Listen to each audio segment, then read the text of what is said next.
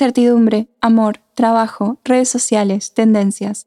10 minutos para charlar sobre temas que nos importan porque no, no somos tan raros y no, no estamos solos. Soy Flor Nieto y esto es Vida Millennial.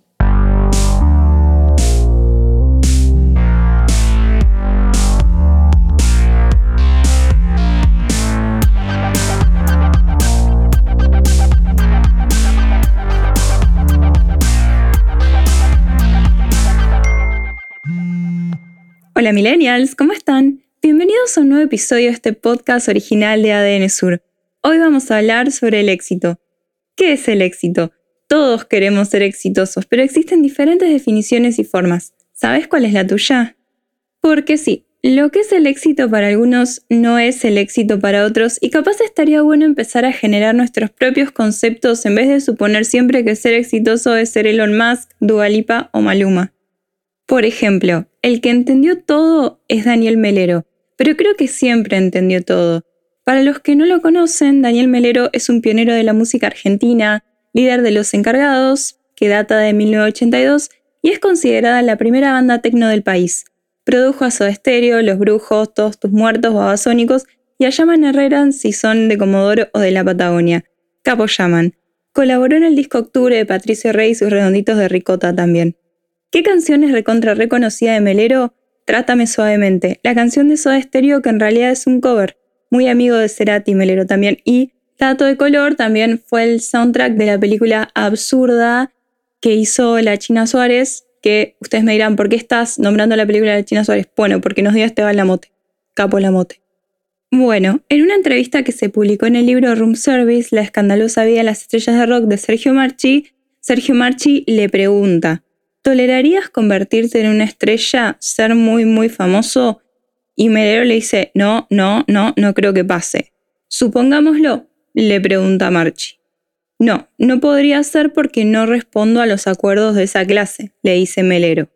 Hagamos de cuenta que sucede por accidente un tema tuyo que de repente se transforma en la canción más pasada en las radios.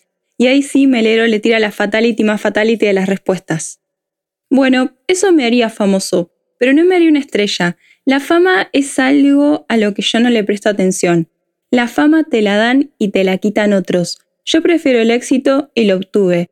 Tiene que ver el momento en que me acuesto y miro el techo. Desfilan cosas muy lindas por ahí. El éxito es algo personal.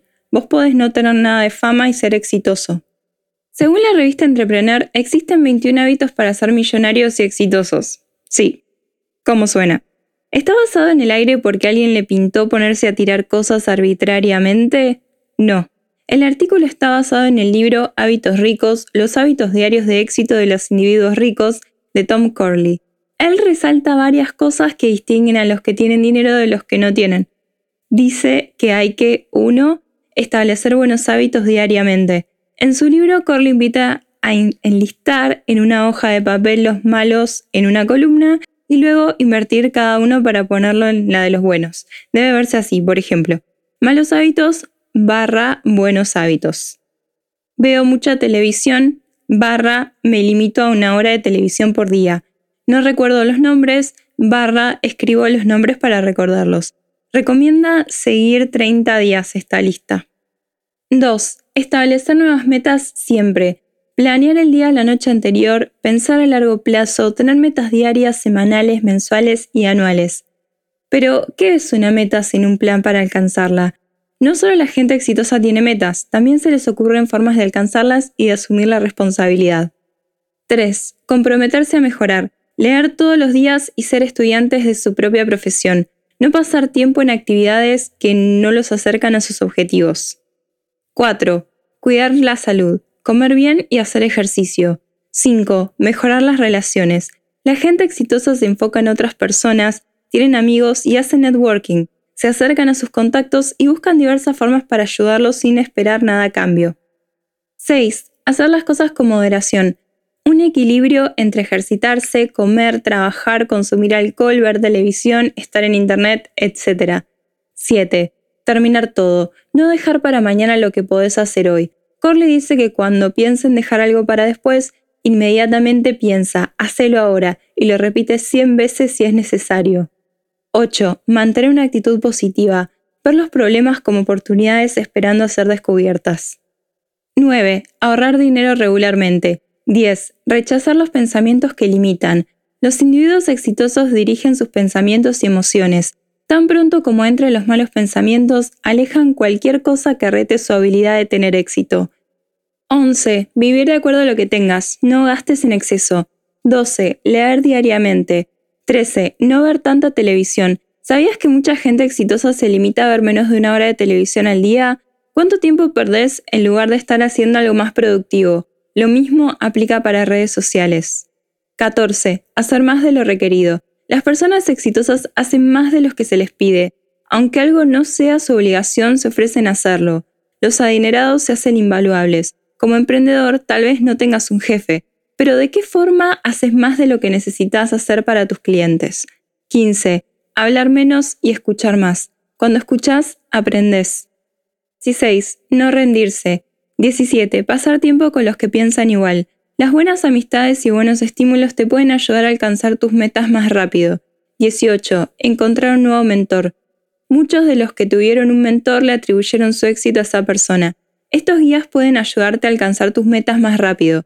Pueden compartir experiencia valiosa que acortará el proceso de aprendizaje. 19. Conocer el por qué. Tener un propósito es esencial para ser exitoso en el trabajo y en la vida. 20. No darle ventaja al miedo. Todos tienen miedo. Pero la gente exitosa no deja que esto lo limite o lo defina. El miedo inevitablemente te deja en la misma posición y detiene tu crecimiento. Reconoce tus miedos y busca la forma de superarlos. Entrevista a alguien que admires y pregúntale cómo superó su miedo o comprar una autobiografía y toma nota. 21. Mejorar tus capacidades. Si querés superarte, solo hay una forma, ser mejor de lo que sos hoy. ¿Tenemos que tomar todo esto? Porque es un montón. Existe también esta como única noción de éxito en la que tenemos que tener una empresa con muchos empleados, o ser millonarios, o vender muchos libros, o tener muchos plays, o que nos conozcan y nos quieran todos, tener muchísimos seguidores, miles de likes y comentarios que todos digan lo lindo, inteligente y capo que somos, etc. Igual hay cosas que sí son muy útiles y que no tienen que ver con lo laboral, sino con una forma de vida. Por ejemplo, cuidar tu salud, mejorar siempre, cuidar las relaciones, mantener una actitud positiva. Hay una que me encanta que es vivir de acuerdo a lo que tengas. ¿Por qué? Porque también va hacia lo auténtico. Esta cuestión de no aparentar o no comprar un par de botas de 20 lucas nada más porque viene con una marca a menos que te gusten en serio y sea para vos. Y ojo, esto no quiere decir que sea permanente ni que tengas permitido gastar solo en ciertas cosas.